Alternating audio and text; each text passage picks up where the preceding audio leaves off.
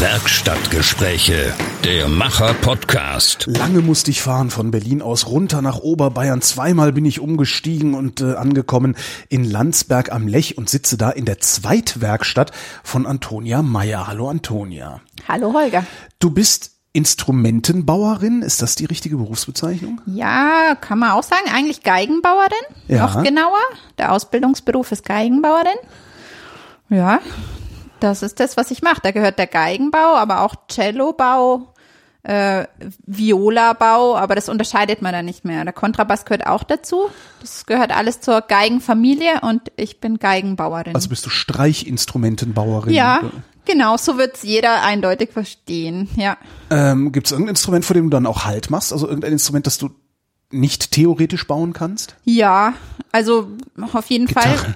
Ja, nee, Gitarre ist schon wieder ein eigener Ausbildungsberuf, genauso wie Bogenbauer, ist auch, auch von uns getrennt. Moment, die Leute, die, die die Bögen bauen, mit denen über deine Instrumente gestrichen wird, das sind, ist ein anderer Beruf. Ja, genau. Aha. Ist ein extra Beruf. Ja, gibt's leider immer weniger, weil sehr wenige Betriebe ausbilden nur noch. Ich hoffe, das wird wieder mehr oder dass vielleicht auch eine, ja, eine eine Fachschule vielleicht oder eine Ab ein Zweig an einer Geigenbauschule entstehen kann, dass eben der Beruf vom Bogenbauer nicht äh, ja nicht untergeht. Also es, wird weniger gerade die Auszubildenden und die Plätze dafür. Aber es wäre sehr wichtig, weil es ein ganz wichtiges Teil auch ist, um eben die Geige zum schönen Klang zu bringen. Was macht denn den Bogenbau? Ich weiß, du bist keine Bogenbauerin, Ja, aber stimmt. ich bin gerade so fasziniert. Was, was, was macht denn den Bogenbau so besonders, dass das ein eigener Beruf ist? Ich hätte wirklich angenommen, dass du das nebenbei mitmachst aus dem Restholz. Mhm. Nee, nee, das ist wirklich ganz wichtig. Das ist das erste Werkzeug, das der Geigenspieler in der Hand hält. Ja. Und da kommt die erste, der erste Impuls kommt erstmal auf die Bogenstange. Die Bogenstange ist ganz, äh, ist ganz entscheidend, wie die gebogen wird. Ja, die hat eine ganz einen gleich, leichten Schwung. Ähm, das ist ganz entscheidend, wie dick die ist, wie die verläuft. Und die Stangen werden eben gehobelt und danach gebogen. Ja, genau. Ich habe schon mal einen Bogen gebaut, aber ich bin Ja. deswegen keine Bogenbauerin und könnte nicht meine Bögen jetzt gleich mal verkaufen. Also es ist was, was extra, was ganz Feines, Wichtiges äh, neben dem Geigenbau. Und du sagst, das ist ein Beruf mit Zukunft, weil es davon zu wenige gibt. Ähm, Also so viele Geiger gibt's doch gar nicht, oder? ja, es gibt schon viele Geiger zum Glück. Sonst gäbe es mich auch nicht.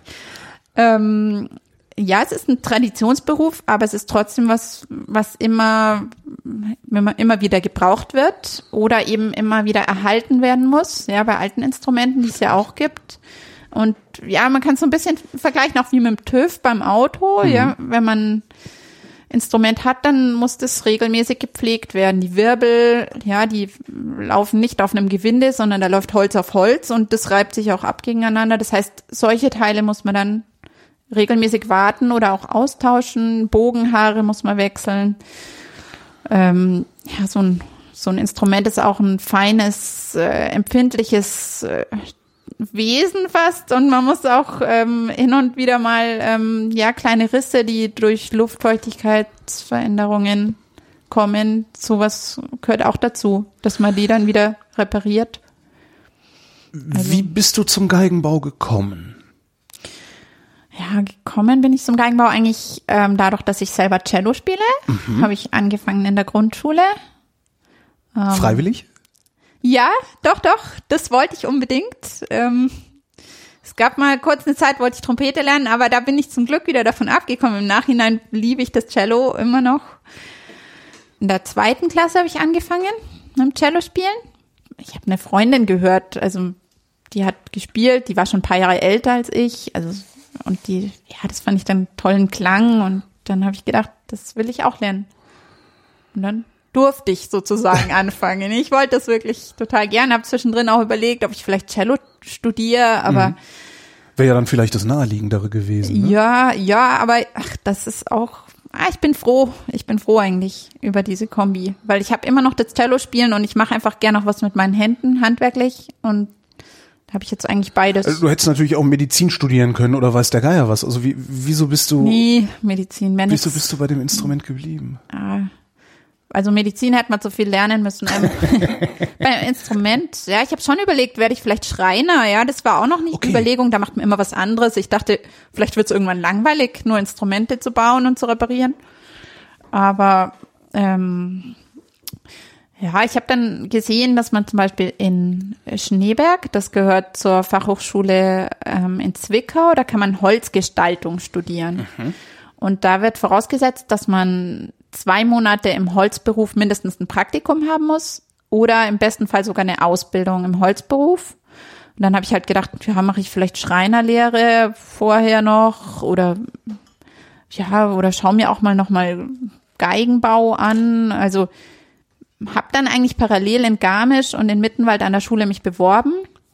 Und wo ich dann bei der Aufnahmeprüfung war, habe ich dann in Mittenwald gesehen, das sind ja eigentlich viel, das spricht mich ja viel mehr an, ja, die Handwerkzeuge und eben nicht diese großen Maschinen, das, ja, da habe ich eigentlich einen großen Respekt und das ist so ein Fräse riesen, und so. riesenkreisige, ja, und dann, ja, Mittenwald ist auch total schön, also ich war gleich total begeistert da. Mittenwald war jetzt äh, eine Geigenbauschule. Genau, Okay.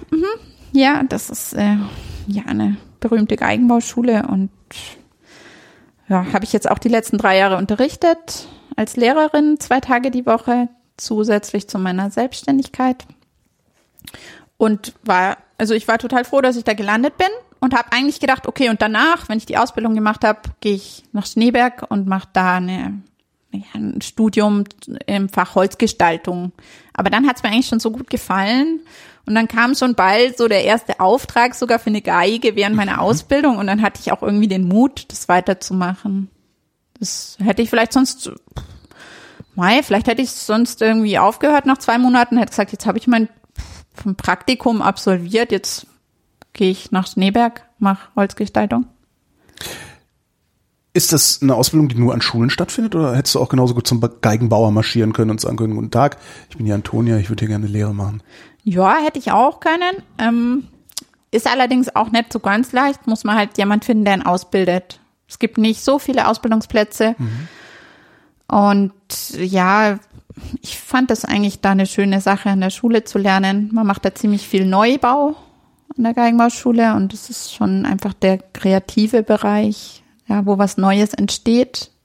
Das fand ich schön und man hat natürlich da auch drei, also jetzt sind es drei Jahre, früher waren es dreieinhalb, ähm, Jahre lang ja, ein total schönes soziales Leben. Da sind lauter junge Leute, die alle Musik machen und Geigenbau lernen wollen. Also das war dann auch so eine schöne Zeit. Die hätte ich woanders vielleicht nicht gehabt. Gibt es bei Geigenbauern genauso einen äh, Nachwuchsmangel wie bei Bogenbauern? Nee, ähm, im Geigenbau gibt's schon nach wie vor immer noch zu viele Bewerber. Es sind einige zu viel, die sich immer jetzt dort an der Schule bewerben. Wenn du anfängst, Geigenbau zu lernen, was lernst du da als erstes? Also es wird ja Ja. nicht jetzt großes Brett Laubsäge zusammenkleben, oder? Wie baut man? Also- äh, andersrum gefragt, wie baut man eine Geige? Man fängt eigentlich in Mittenwald an der Schule gleich am ersten Tag an, die Futterleisten zu hobeln. Also Was man kriegt Futterleisten? Futterleisten sind kleine Leistchen, die an der Geigen, an den Zargen, die Zargen sind die Seitenwände von der Geige, die sind innen nochmal zusätzlich angeleimt, um die Auflagefläche von Decke und Boden, ja, die schwingenden ähm, Teile, die ähm, eben auf die Zargen aufgeleimt werden, um diese Auflagefläche, diese Leimfläche zu vergrößern. Ja, also diese Futterleisten ähm, müssen eben aus Fichtenhölzchen ähm, hergestellt werden und da ist es dann wichtig, dass man die ganz gerade eben hobelt und die müssen auch im Spalt sein, dass sie dann beim Bearbeiten, dass man die schön schneiden kann, ohne dass es einem einreißt. Und das macht der Lehrling eigentlich am ersten Schultag dann, dass er einen Hobel in die Hand bekommt und gleich mit der Geige anfängt. Und wie lange macht der Lehrling das? Ja, das geht schon, also, also ein, zwei Tage ist er da schon beschäftigt erstmal. Da kriegt man auch erstmal einen kräftigen Klotz, damit das, ähm, damit man auch gleich mal. Üben. Ja, auf jeden Fall. Genau. Ist das auch ein Beruf für Menschen, die selber kein Instrument spielen? Gibt's das? Würde ich Nee, würde ich eigentlich eher dann abraten. Also wenn man gar kein, also gar nichts mit Musik oder auch selbst, also gar nichts mit dem Streichinstrument zu tun hat, dann ist es schon schwierig, weil man muss schon auch den Klang immer wieder verändern beim Instrument. Ja, es kommen auch Musiker, die sagen, äh, das ist ihnen zu scharf jetzt, die E-Seite ist zu scharf oder irgendwas und dann, dann kommt eigentlich der Geigenbauer und der macht das entweder zusammen mit dem Musiker, dass er die Position vom Stimmstock verändert. Das ist ein kleines Hölzchen, das zwischen Decke und Boden in der Geige eingeklemmt ist. Ja, das weiß gar nicht jeder. Und diese Position von diesem kleinen Hölzchen, wenn man Ja. die einen Millimeter verrückt, dann macht das gleich ziemlich viel aus beim Klang.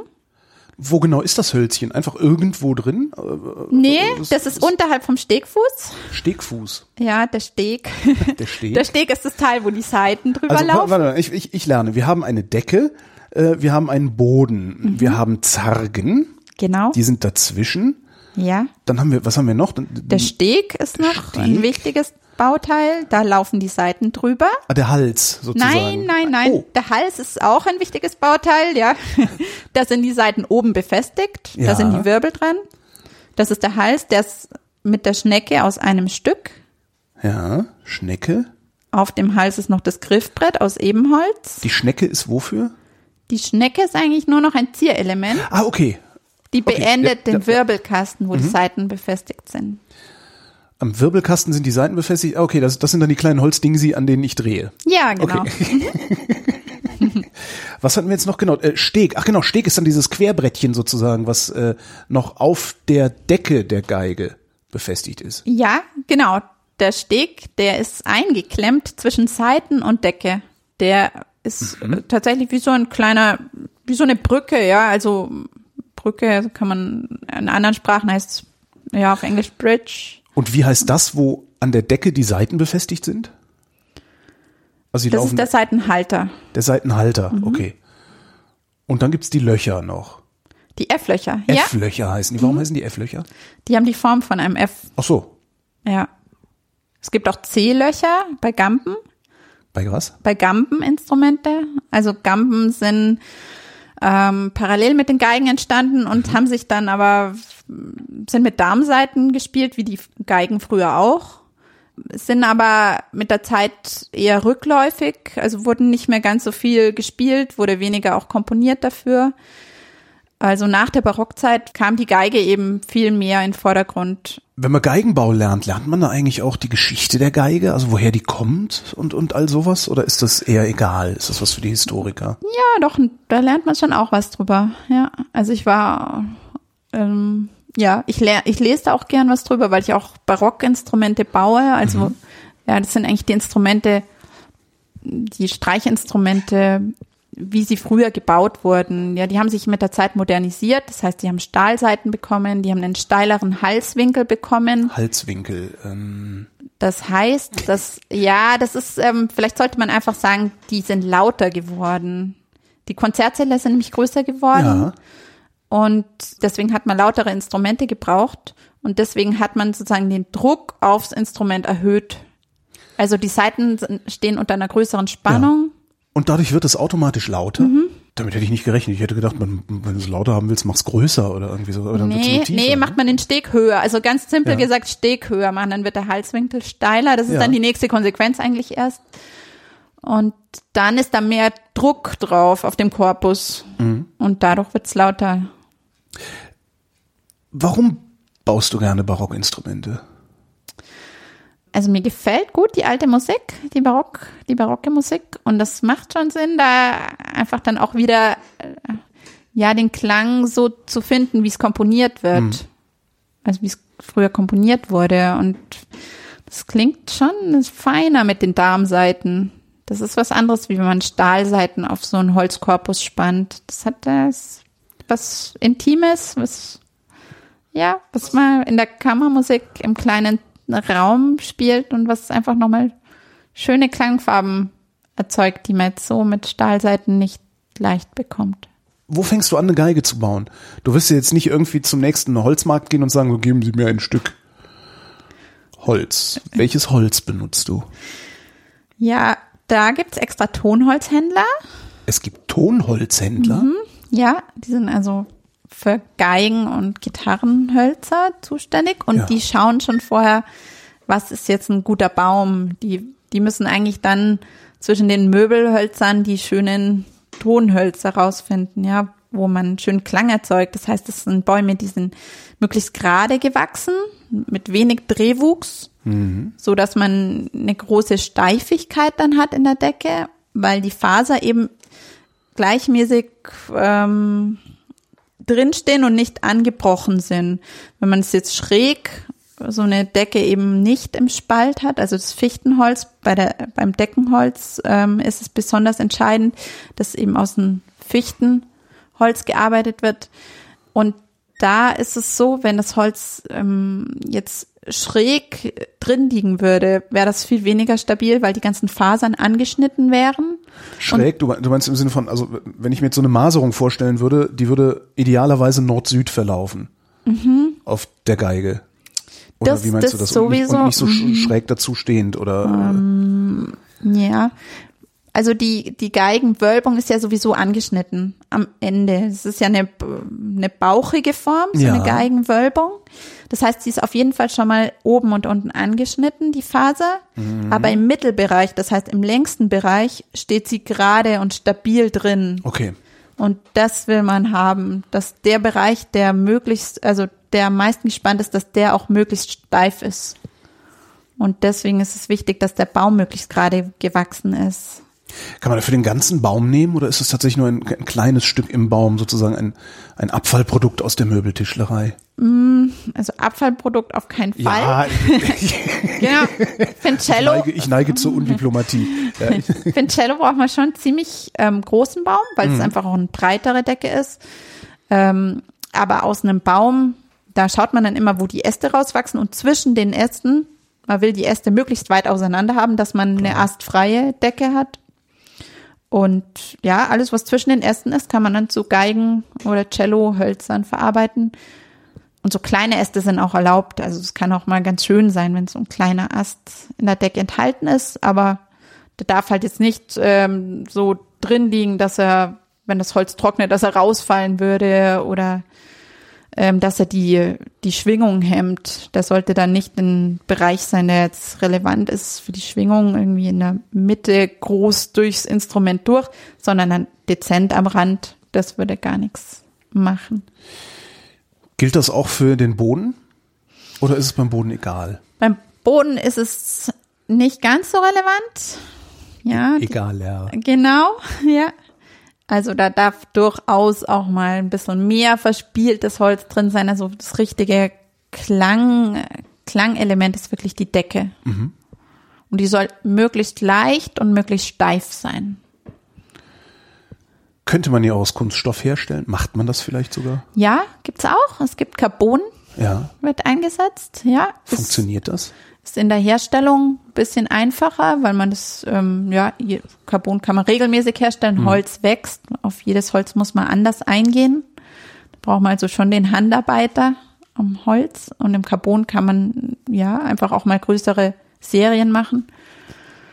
Ich habe schon auf den Instrumenten gespielt. Ich finde, es ist auch berechtigt, darf es ruhig auch geben. Ich würde aber jetzt ein Holzinstrument vorziehen und ich bin froh, dass es auch gewünscht ist und dass es nicht was sein wird, das, das sich austauschen wird. Weil es doch auch im Klang dann immer noch eben ähnlich wie beim Unterschied mit den alten und neuen Instrumenten einfach andere Farben hat. Also alt im Sinne von barock und darmbeseiteten Instrumenten. Wer spielt denn dann diese ähm, Kunststoffinstrumente? Das wird viel in der Elektro-Szene benutzt, also im elektronischen Bereich, im verstärkten Bereich. Da setzt es sich schon, ja, da, oder kommt gut an auch. Aber jetzt im Orchester wollen eigentlich die Orchester jetzt keine Carbon-Instrumente haben, die, die klassischen Orchester. Das ist, das wird nicht so gewünscht. Man wird es jetzt nicht hören, wenn einer ein anderes Instrument spielt, aber es ist halt schon auch was Traditionelles irgendwie und, und, und eben auch, ja, auch was, was das Carbon nicht bringen kann, was das Holz kann, einfach diese Farben im Klang, dieses Spektrum. Ist das wirklich so oder ist das so wie ich kaufe auch lieber Schallplatten als CDs oder mir mir Sachen äh, bei MP3s runterzuladen oder so? Ja, es ist eine ähm, gute Frage. Ich denke mal, da gibt's Leute, die würden jetzt sagen, ah, das ist doch, das ist doch gar nicht so. Ich bin anderer Meinung oder so. Ja, irgendwie würde ich sagen, ist okay, ja. darfst du auch so finden. Und ja. ich find's, ich find's so, also ich find's, das ist ja, das ist mein persönliches Empfinden mhm. einfach auch. Ja. Der, der Holzhändler, weiß der schon, wie sein Stück Holz klingen wird? Oder ist das was, was erst du rausfindest, wenn du es bearbeitest? Hm, also was man machen kann, man kann halt mal dran klopfen an so einem Stück Holz. Mhm. Und da weiß man dann schon, ob es gut geeignet ist für ein, für ein Instrument. Das soll möglichst lang nachklingen, wenn man mhm. das anklopft. Und auch einfach einen hellen, klaren Klang haben. Aber wie jetzt genau das Instrument klingt, das beeinflusst schon dann ich, wenn ich es baue. Wie dick ist die Decke? Decke ist drei Millimeter. Und das Originalholz, das du dafür kaufst, wie dick ist das? Das wird aus einem Keil ausgearbeitet, beziehungsweise ah. aus zwei Keilen, die nebeneinander gewachsen sind und dann rausgeschnitten sind wie Kuchenstücke. Mhm. Also wie ganz lange, hohe Kuchenstücke, dünne. Und wenn man die aufklappt und gegeneinander verleimt, die Außenflächen, wo eigentlich die Rinde mhm. war, zusammenleimt, dann entsteht wie so ein flaches Dach. Und daraus wird die Wölbung dann geformt. Die wird also nicht gebogen, sondern die wird richtig ausgearbeitet. Erst von außen mit Stechbeiteln, die hängen hier ja. hinter mir an meiner Werkzeugwand. Und dann mit kleinen Hobeln, mit kleinen Messinghobeln und am Schluss noch mit Zieglingen. Das ist eben ein Werkzeug, wo man dann die Hobelspuren glättet und ganz äh, feine, ganz feine Späne nur noch produziert und dann eben die, der Wölbungsverlauf ähm, so ausgearbeitet wird, dass äh, wie es wie es gewünscht ist. Ist das fehlertolerant? Oder also so eine ist, Wölbung? Wenn, wenn du dich einmal verhobelt hast, das ganze Ding im Eimer und du musst neu anfangen. Also es gibt ganz verschiedene Wölbungen. Das ist nicht so, dass man da jetzt die ganz perfekte Wölbung ähm, machen kann, sondern das gibt, das wirkt sich auf den Klang aus. Das ist also schon ein wichtiges Klangelement. Eine ganz flache, gespannte Wölbung ist gut für einen sehr direkten Klang. Mhm.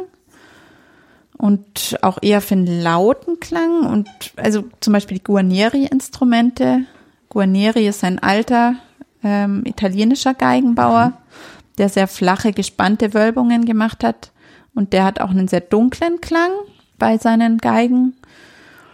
Ähm, während die deutschen Instrumentenbauer, die hatten eher sehr hohe, stark gewölbte Wölbungen und sind jetzt heute unter anderem deswegen nicht mehr so gefragt, weil sie eher dann kleiner klingen, also leichteren, äh, leiseren für eben kammermusikalische Aufführungen geeignet sind.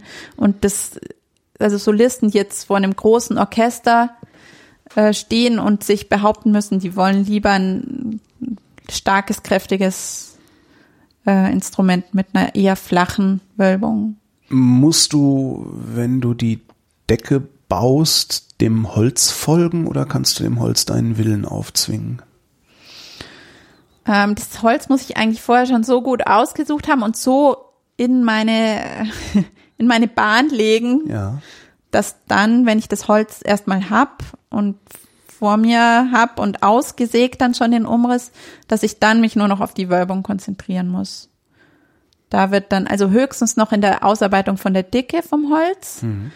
Da wird dann nochmal gefühlt, wie steif ist denn das Holz jetzt? Muss da noch was weg? Also die drei Millimeter, die sind, die habe ich jetzt gerade vorhin ähm, gesagt, aber das ist, es wird auch am Rand zum Beispiel immer ein bisschen dünner noch ausgearbeitet, also bis 2,6 Millimeter oder sogar noch weniger.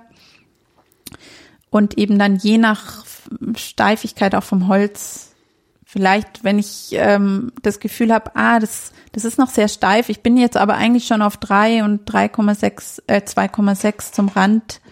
Also im Außenbereich schon 2,6 Millimeter dünn. Aber es ist trotzdem noch sehr steif. Dann würde ich es auch noch dünner machen. Mhm. Und Zargen und Boden klatschst du dann letztlich einfach dran? Oder ist das, nee, nee, das auch, das ist auch da so unwichtig ich, sind sie nicht? Nein, genau. Okay. Fühle ich genauso, wenn mhm. ich einen Boden, Boden ausarbeite mache ich es genauso, dass ich auch nochmal fühle, wie steif ist er. Ich klopfe auch dran, wie klingt er, ist er schon frei, schwingt er schon schön oder will ich noch die Backen, also die ähm, Bereiche, wo die Ecken von der Geige sind, will ich die noch ein bisschen dünner machen. Mhm.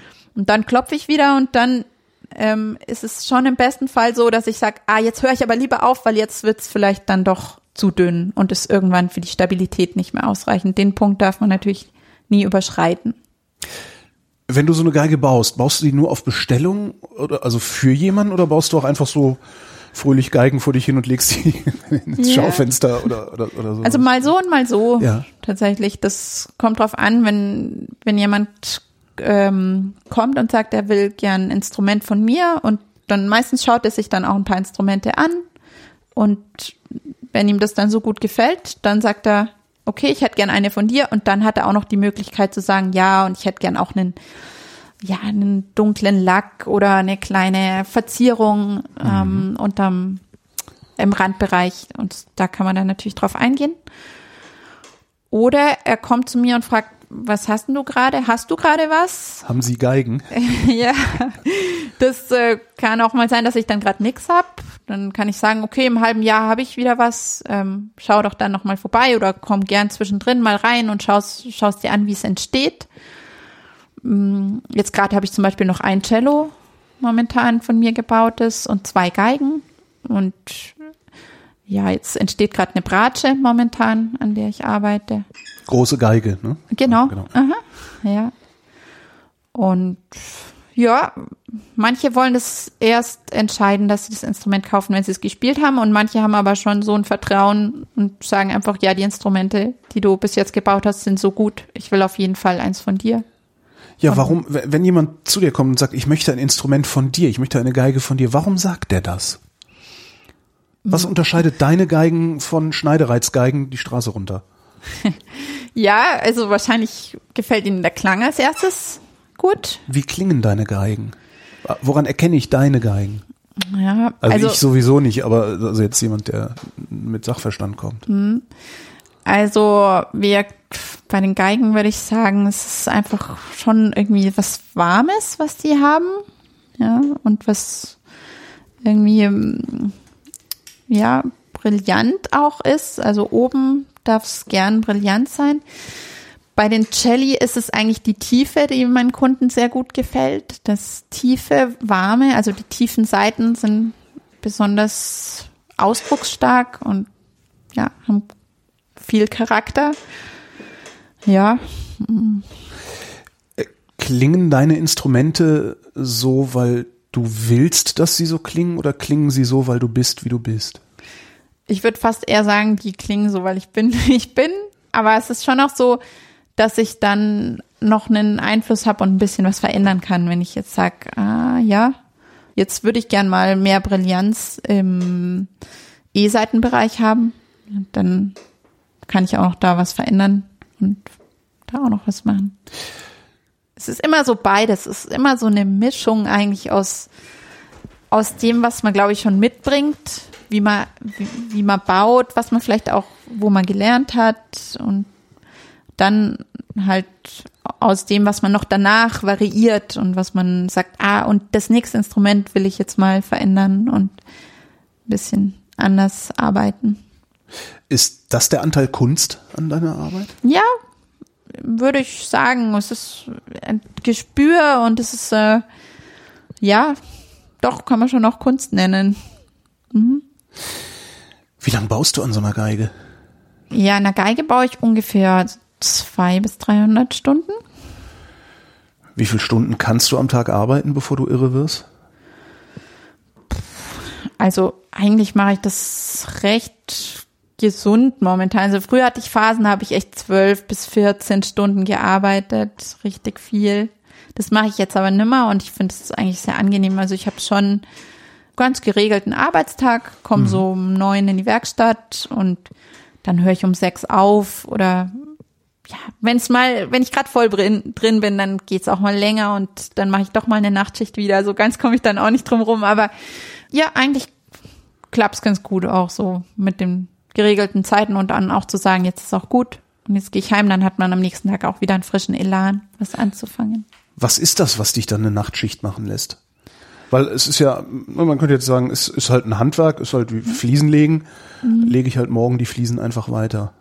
Ja, es ist schon das gerade, also eine Wölbung ist eigentlich ein gutes Beispiel, wenn man eine Wölbung arbeitet, eine Deckenwölbung oder eine Bodenwölbung, da ist man dann schon wirklich, da schaut man einfach lang drauf und da fühlt man sich auch so ein bisschen rein. Also man hat dann die kleinen Hobel in der Hand oder am Anfang eben das, das Abstechbeitel und da, da muss man, da müssen die Schwünge stimmen. Da muss der Gegenschwung, der von, von innen kommt, der, der aufgeblasene Schwung in den am Rand gegenläufigen Schwung in die Hohlkehle reinlaufen.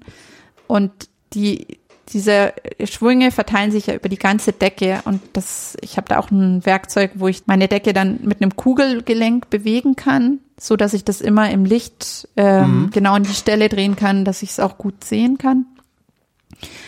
Und ja, bis man, wenn man da einmal eingetaucht ist in diese Wölbung und weiß, genau, und da will ich jetzt hin, ähm, dann kann es auch ruhig mal ein, zwei Stunden dauern, bis man da richtig reinkommt. Und dann bleibt man einfach auch drin, weil dann weiß man, ah, jetzt, dann ist man eigentlich ein bisschen im Flow und Ja. dann arbeitet man weiter. Und wenn es dann irgendwie halb neun ist, dann kann es schon auch zwölf werden, weil schon läuft's und dann, dann wird die Wölbung auch so. Und wenn ich am nächsten Tag dann wieder anfange, Mai ist, ist gehört auch dazu, aber dann brauche ich halt wieder meine zwei Stunden, bis ich dann wieder richtig drin bin. Aber es ist, am Ende geht's immer um die Wölbung der Decke. Und So. den Boden. Und den Boden. Und trotzdem, dass die, die, die Decke einfach den stärkeren Einfluss hat. Ja. Ja. Ähm, ist es, ist es an jeder Ecke oder an die, äh, ist jedes Teil der Geige aus demselben Holz? Oder ist das, äh, verbaut man da unterschiedliche Hölzer? Ver verbaut man unterschiedliche Hölzer. Das Bodenholz ist immer ein schwereres Holz. Und die Decke ist ganz wichtig, dass es ein leichtes Holz ist. Also das habe ich ja gesagt, bei der Decke nimmt man immer die Fichte. Und beim Boden und auch bei den Zargen, also den Seitenwänden und auch beim Hals und der Schnecke nimmt man Ahorn. Sehr häufig zumindest der Bergahorn ist eigentlich dann Holz, das sich auch traditionell durchgesetzt hat ähm, was gute Schwingungseigenschaften hat und auch optisch sehr schön ist, weil es so eine, ja, eine Maserung hat, diese Flammung, sagt man, die sich da schön unterm Lack dann spiegelt, wenn man dann ja, Lack hat, der da, ja, der schön durchscheinend ist, dann leuchtet es richtig unten raus. Wenn die Decke nicht so gut geworden ist, gibt's dann irgendwo noch eine Möglichkeit, das Instrument zu retten oder hängt letztendlich davon alles ab? Hängt schon sehr viel ab, ja. Also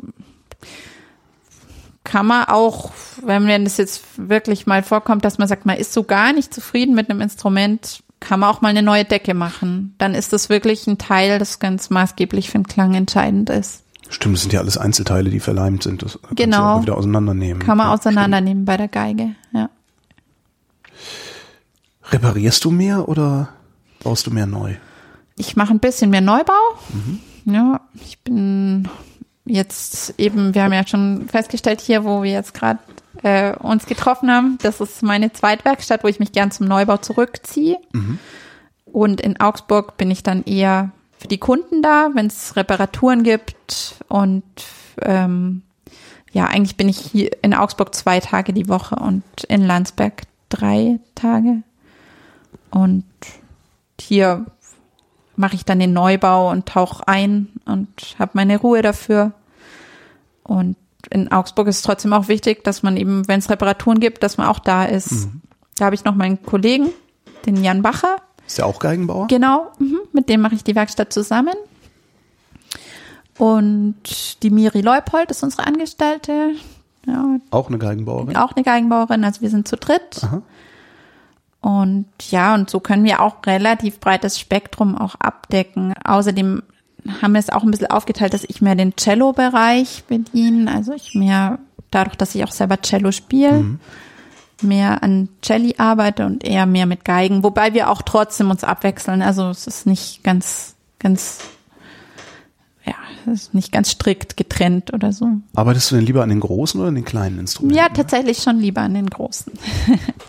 Weil du selber spielst? Oder Ja, ja, da ist einfach mehr der Bezug da. Genau, weil ich selber spiele. Und wie lange baust du an so einem Ding? Also ein Cello äh, dürfte dann ja noch wesentlich länger Ja, dauern. ja. genau, doch, da baue ich Obwohl- tatsächlich, doch, das ist schon so. Man hat da mehr, man braucht da einfach schon mehr, mehr Kraft auch dafür, Mhm. die ganze, das ganze Holz abzuarbeiten, ja, an so einem Ahornboden, das ist ja ein hartes Holz. Das muss man erstmal wegstechen. Das ist dann eigentlich fast wie so eine Bildhauertätigkeit.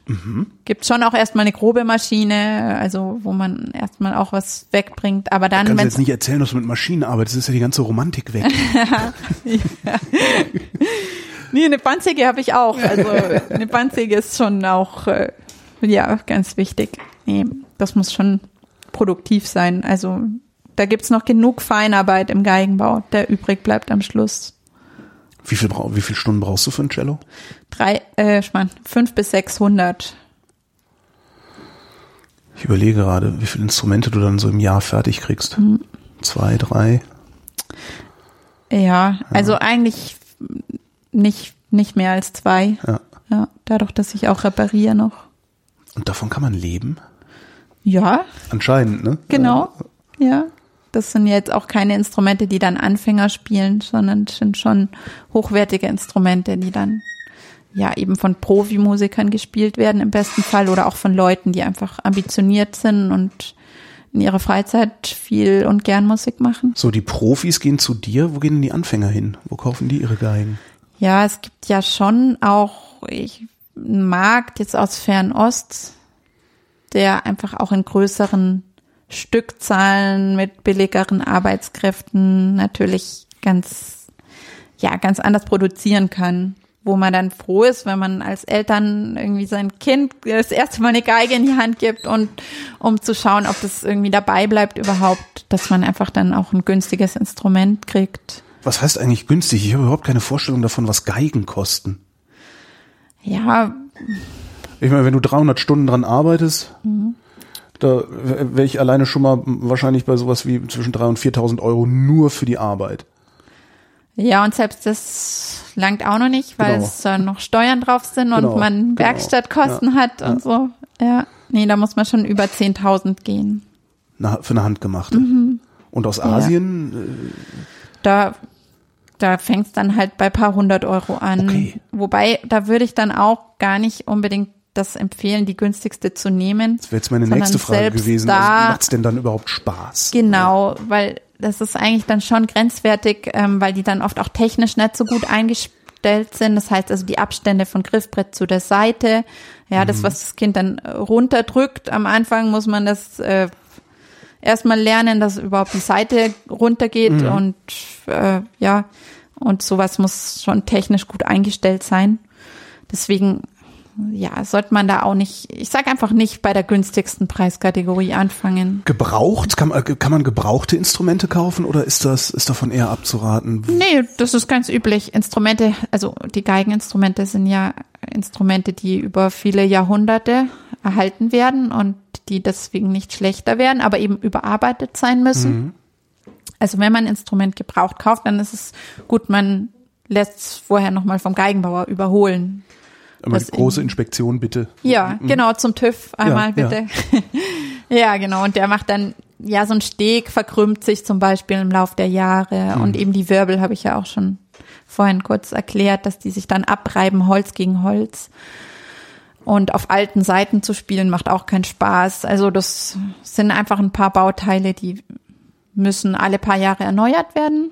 Also ich habe eine Ukulele zu Hause, da ziehe ich Mhm. die neuen Seiten selber auf. Kann man das bei einer Geige auch oder muss man damit zur, zur Fachfrau? Ja, sollte man sich mal zeigen lassen Mhm. und genau, ganz allein sollte man es nicht machen, weil da kann einem auch da mal der Steg umfallen und dann ist die Decke zerkratzt. Okay, okay. Mhm. Genau. Ah, das heißt, die, die, die Seiten halten den Steg auf der Decke. Das, der ist nicht irgendwie geklebt, geschraubt oder irgendwas, Mhm. Ja. sondern äh, das. Genau, und deswegen sollte man sich das auf jeden Fall erstmal zeigen lassen, wie das geht, aber dann kann man das als Musiker schon auch selber. Stradivari. Ist so, ne? wenn, wenn, wenn ich Geige höre, denke ich Mhm. immer Stradivari. Ja, ja. Ist das nur gutes Marketing oder sind das wirklich besondere Instrumente? Ja, also das sind auf jeden Fall sehr gute Instrumente. Das ist ganz klar und ähm, habe ich so meinen größten Respekt auch. Und Ja. das sind ganz, ja, tolle Kunstwerke auch einfach. die wurden in der Zeit, also um 1700 hatte Stradivari seine goldene Periode.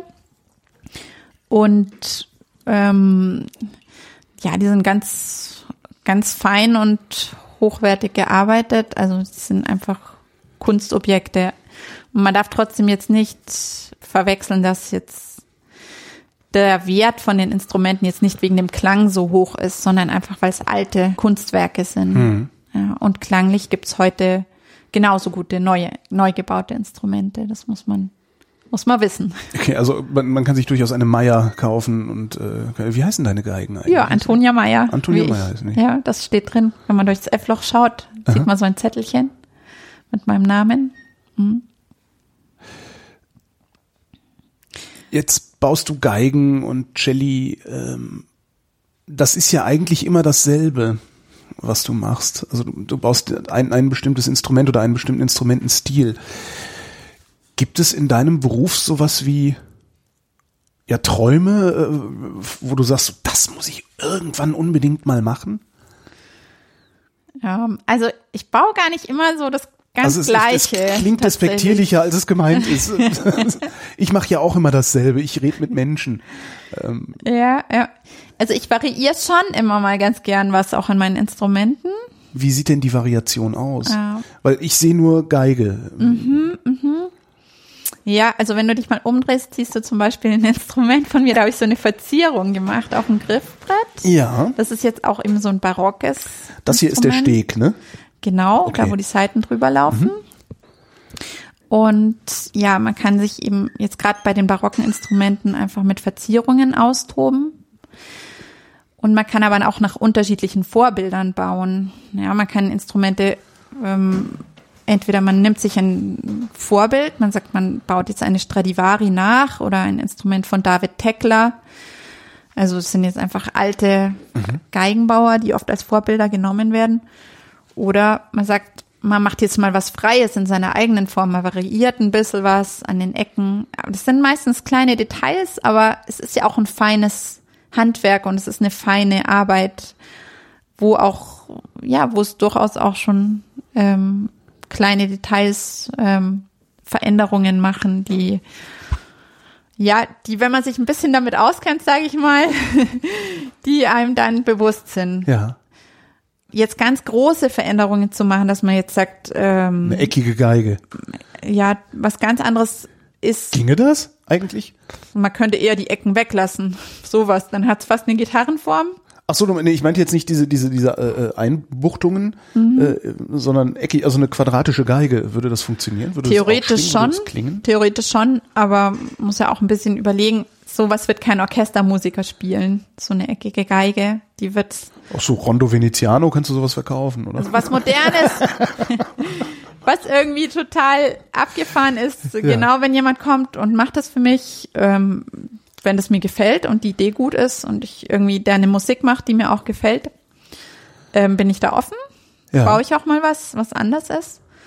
Aber das jetzt so auf Vorrat zu bauen, das ja irgendwas. Das Verrücktes, ist viel ja. zu viel Arbeit. Dann. Ja, also, genau. Die Arbeit ist ja dieselbe. Das heißt, wenn, wenn ich zu dir komme und sage, Antonia, ich brauche eine Geige in Form einer, äh, keine Ahnung, in Kastenform. Also einfach Mhm. eine quadratische Geige.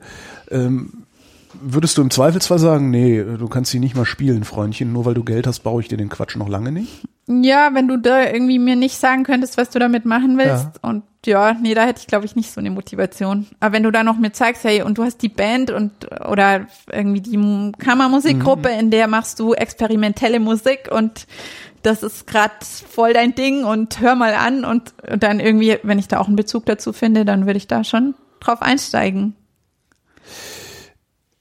Du sagtest gerade, dass du auch mal ähm, ja, eine Stradivari nachbaust oder äh, wie war der andere Name? Tekla? War Ja, genau. Mhm. David Tekler. Woraus besteht der Nachbau? Also was genau kopierst du dann da oder imitierst du, wenn du nachbaust? Ja, dann nimmt man eigentlich erstmal die Form, den Umriss Aber ist sie nicht immer gleich? Ja, das sind eben auch wieder Das- kleine äh, Variationen, so die eher der Geigen Geigenbauer immer, ja. sieht. Aber dann schon auch der versierte Musiker, Ja. der dann da schon auch, das ist ja auch ähm, schon eine Leidenschaft dann auch. Also wenn man sich ähm, mit der Musik jetzt beschäftigt und ein Instrument spielt, dann liebt man sein Instrument auch und dann gefällt einem das und manchmal weiß man vielleicht gar nicht genau, warum es einem so gut gefällt, ja, weil es, ähm, aber weil es einfach stimmig ist und die Form, Form gut passt und das ist jetzt eigentlich jetzt bei Stradivari ist es so, also Stradivari wird natürlich sehr viel kopiert, weil mhm. es der bekannteste Geigenbauer ist. Tatsächlich. sogar ich. Ja. ja. ja. David Teckler ähm, habe ich jetzt kopiert, weil der Maximilian Hornung in Augsburg ist und ein David Teckler Cello spielt. Und da habe ich ihn eben mal gefragt, ob ich mir das mal genauer unter die Lupe nehmen darf und Bilder machen kann und abmessen. Und ja, das war einfach dann eine schöne Gelegenheit, auch mal drauf spielen konnte. Das war für mich dann eine Gelegenheit, das dann auch einmal nachzubauen und als mhm. Vorbild zu nehmen. Designst du denn auch selbst? Also gibt es einen Antonia Meyer Design? Wenn es ein Stradivari Design gibt? Ja, also ich habe auch Instrumente schon selber mit Zirkel und Bleistift entworfen und die Form dann als mein Modell dann benutzt. Genau, wo ich jetzt nicht sagen kann, das ist ein Stradivari-Modell, sondern das ist dann meine Form. Hm. Wirst du als Geigenbauerin alt werden wollen oder gibt es irgendwas, was du auch noch gerne mal machen würdest? Ich will da schon dabei bleiben, auf jeden Fall. Ähm, ich ich glaube, ich könnte das nicht ablegen. Also es gibt eigentlich so viele Sachen, die man da ausprobieren kann. Was ich aber schon gern mache, ist, dass ich auch gern ab und zu mal so ein bisschen ausschere und sag, ich gehe auch mal in die Geigenbauschule nach Mittenwald und unterrichte da und mache das noch zusätzlich sozusagen oder mal mit Behinderten. Habe ich jetzt auch gearbeitet und mache das auch momentan an einem Tag in der Woche, dass ich sag, ja, ich zeige den Menschen noch irgendwie, was Holz ist und mhm. wie man Holz bearbeitet und ja, also da bin ich eigentlich auch immer offen, noch mit, mit Menschen was zu machen. Und ja, ist auch schön, wenn man die Tage dann so in der Werkstatt hat und dann doch mal auch rauskommt und das Holz auch, ja, die Begeisterung fürs Holz auch teilen kann. Du hattest ja am Anfang schon mal gesagt, äh, das erste, was du an der Schule machst, ist äh, behobeln und zwar, äh, hab ich mir aufgeschrieben, die kleinen Brettchen, die die Auflagefläche, wie hießen die? Die Futterleisten. Futterleisten hobeln, genau. Die, die da hinkommen an diese Schule, haben die schon irgendwelche Erfahrungen mit Holz oder sowas oder ist das tatsächlich nagelneu für die? Hm, also so ein bisschen Erfahrung ist schon gut, wenn sie haben, wenn sie mitbringen, wenn sie einfach auch geschaut haben, ob ihnen der Beruf gefällt. Und ähm, aber trotzdem, die kriegen es von null aufgezeigt, wie man den also, Hobel hält, wie man das Eisen einstellt. Klar, das weiß man ja nicht ich, nee. ich, hätte, ich hätte gedacht, dass Instrumentenbauerei sowas wie eine Zusatzqualifikation zur Tischlerei wäre nee, oder so nee. und, und, und, nicht, dass man ja praktisch von null an dahin kommt. So ein Lehrberuf, da kommt man hin und kriegt schon gezeigt, aber man muss eben eine Aufnahmeprüfung auch machen und deswegen ist es schon gut, wenn man ein bisschen vorher schon mal geübt hat. Mhm. Genau, so mit der Laubsäge was gesägt oder irgendwie mal eine Raspel in der Hand gehabt hat. Du spielst Cello. Mhm. Angenommen, du wärst jetzt professionelle Cellistin geworden, mhm. würde dir das Cello-Spielen heute noch so viel Spaß machen ah, wie jetzt? Ja, das vermutlich, vermutlich nicht. Ja, das oder zumindest, ja, das variiert. Ich glaube, also es gibt Musiker, die sind total happy immer noch, aber ich glaube schon, dass wenn man so als Hobby sich die Musik erhalten kann, ist schon was Schönes, ja, weil es wirklich einfach dann ganz frei bleibt oder ohne Zwänge, sage ich jetzt mal. Ja. Also ich meine, ich, ich, ich glaube, dass es super Musiker gibt, die da voll aufgehen. Aber ich glaube, für mich ist es gut, das als Hobby zu machen. Und äh, man muss auch, ja, man muss so viele Stunden einfach auch üben, gerade im Streichinstrumentenbereich. Das wäre auch nicht meins geworden. Wie viel übst du denn? Ist deine Arbeit gleichzeitig auch Übung? Weil du musst ja ständig auch immer mal die Instrumente. Ja, ich nehme ja echt schon viel Zeit zum Üben. Also ich, ähm, gerade wenn ich, also ich habe auch ein festes Streichquartett, mit mhm. dem wir alle paar Monate mal uns treffen und mal ein Probenwochenende irgendwo auf einer Hütte machen. Also das ist, das ist dann wirklich Hobby. Und ähm, ja, ich übe schon. Ich spiele auch im Orchester mit hier in Landsberg und also ich würde mal sagen, so ein Tag in der Woche, ein Vormittag in der Woche kann es schon gut sein. Ähm, oder es sind halt eher mal intensive Übungsphasen, wo ich sage, jetzt sind es mal drei, drei Vormittage hintereinander, wo ich dann wirklich auch mal vier, fünf Stunden am Stück spiele. Also das ist dann schon auch vor irgendeinem Projekt. Wenn wir, manchmal machen wir kleine Werkstattkonzerte bei uns und da muss ich dann vorher auch mich wieder richtig reinknien und ja, dass erstmal auch wieder die Hände, äh, die Finger äh, gut funktionieren und äh, man braucht ein bisschen Hornhaut auch fürs Streichinstrument spielen. Muss ich dann schon eine Woche intensiv üben und dann ist es erst alles wieder da und dann bin ich gut drin. So. Kann man das verlernen? Hm, ach, so ganz verlernen kann man das, glaube ich, nicht. So wie beim Fahrrad. Ja, wenn man da wieder ein paar Tage gespielt hat, kommt man wieder rein. Und ich hatte eben auch Phasen, habe ich wirklich dann auch ja, regelmäßig jeden Tag über Monate weg drei, vier Stunden gespielt. Also in der Zeit, wo ich gedacht habe, ja, vielleicht will ich es mal beruflich machen. Da war das dann schon so, dass ich einfach mal viel geübt habe. Und da kann ich dann irgendwie so ein bisschen wieder drauf zurückgreifen, wenn ich dann mich wieder eingespielt habe. Haben so Instrumentenbauer sowas wie Traumkunden? Also Geiger XY würde ich gerne mal eine Geige bauen. Ich habe mein erstes Instrument an meinen damaligen Cello oder an einen ehemaligen Cello-Lehrer verkauft und ähm, das ist der Michael Rupprecht, der ist in München.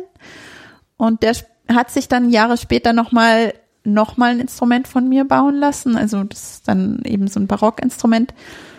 Und hat dann auch wieder ähm, noch mal eins, also er ist so mein Traumkunde sozusagen und er hat dann noch mal ein noch besseres von mir auch noch gewollt und hat dann sein erstes wieder mir gegeben und hat es eigentlich so eins von meinen neuesten Instrumenten, von den besten, hat er jetzt auch.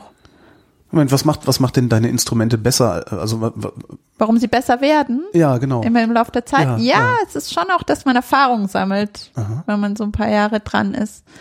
Hat man dann schon noch ein paar Kniffe raus und weiß dann schon noch, wo man das Holz stehen lassen muss, damit es noch besser klingt oder wo man es wegnehmen muss. Und wenn er seine alte, sein, sein altes Instrument mitbringt, gibt er dir das dann in Zahlung oder wie? Ja, so, so kann man das machen, zum Beispiel. Genau. Und dann hast du dann irgendwie ein olles Cello da rumstehen. Was machst du Ah, dann das damit? ist auch noch gut.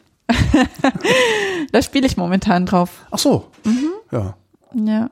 Ja, war eigentlich witzig, weil ich habe damals irgendwie eigentlich ihm nur mein Instrument zeigen wollen. Das war mein erstes, war überhaupt mein erstes Cello, das ich gebaut habe. War, war ich gerade mit der Schule fertig in Mittenwald und habe noch ähm, dort mir ein paar Monate Zeit genommen, eben mein eigenes Cello zu bauen. Habe auch erst gedacht, ich werde es selber spielen und behalten ähm, und ja, war dann trotzdem neugierig. Ja, wie finden denn, wie findet das jetzt Ja. äh, der Michael und bring's ihm mal und zeig's ihm mal und dann dann hat ihm das halt sofort so gut gefallen, dass er mich gefragt hat, was ich da verlangen würde. Und dann, ja, dann war mir das schon die größte Ehre, wenn er das spielt. Und ja, es ist toll. Also habe ich nicht erwartet. Wie machen so Instrumentenbauer eigentlich Werbung für ihre Produkte?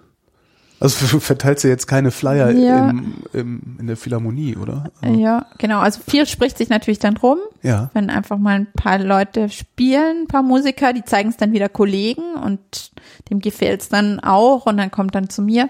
Aber das ist doch auch dann viel Glück dabei, oder? Du musst doch dann den einen Kunden haben, der ein ordentlicher Multiplikator ist. Ja, ja, genau. Oder es können auch mal ähm, Schüler sein von einem, von einem Lehrer. Also es äh, kommt auch vor, dass dann irgendwie ein begabter Schüler auch noch ein Cello gern hätte von mir. Das gibt's schon. Ähm, ansonsten mache ich auch Ausstellungen immer mal. Jetzt sind zum Beispiel in Rutesheim die Cello-Tage, da werde ich auch sein. Wie und da stehen dann also Da sind mehrere also wie- Geigenbauer wie eine, meistens. Also eine Geigenbauermesse Nach einem sozusagen. Konzert. Ah, Mhm. okay. Ja, genau. Oder das sind zum Beispiel auch Meisterkurse und da ähm, sind dann eh Cello-Studenten vor Ort, die dann Unterricht bekommen und dann nutzen das eben die Geigenbauer dann auch noch ein bisschen, um sich zu zeigen, um eben auch Instrument oder ja gerade Suchenden, ja Leute, die jetzt gerade anfangen zu studieren und noch ein besseres Instrument auch brauchen, ähm, die haben dann gleich mal die Möglichkeit, einfach ein paar Instrumente auszuprobieren. Wie ist denn das eigentlich in der Geigenbauer-Szene? Respektiert ihr einander oder seid ihr so richtig Konkurrenz? Ach, das geht gut. Ja? Ja, man kennt sehr viele Kollegen. Der ist natürlich auch eine kleine Branche.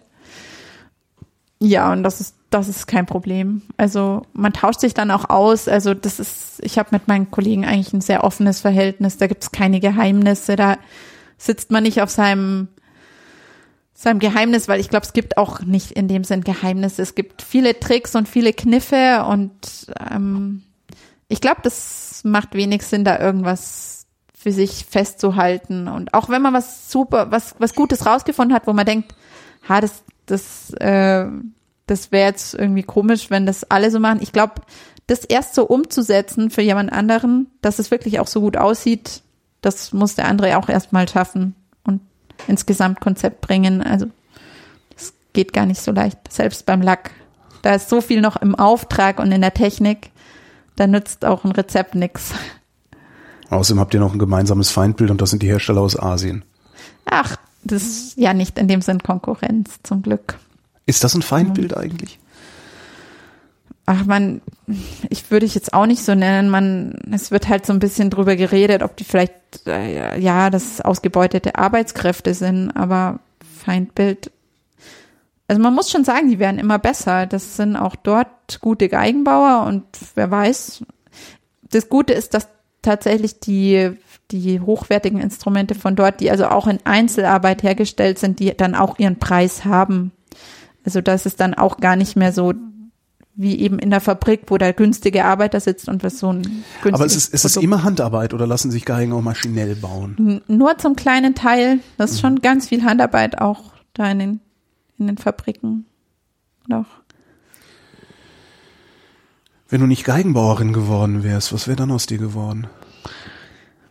Eigentlich kann ich mir gerade nichts anderes vorstellen. Ich bin echt zufrieden.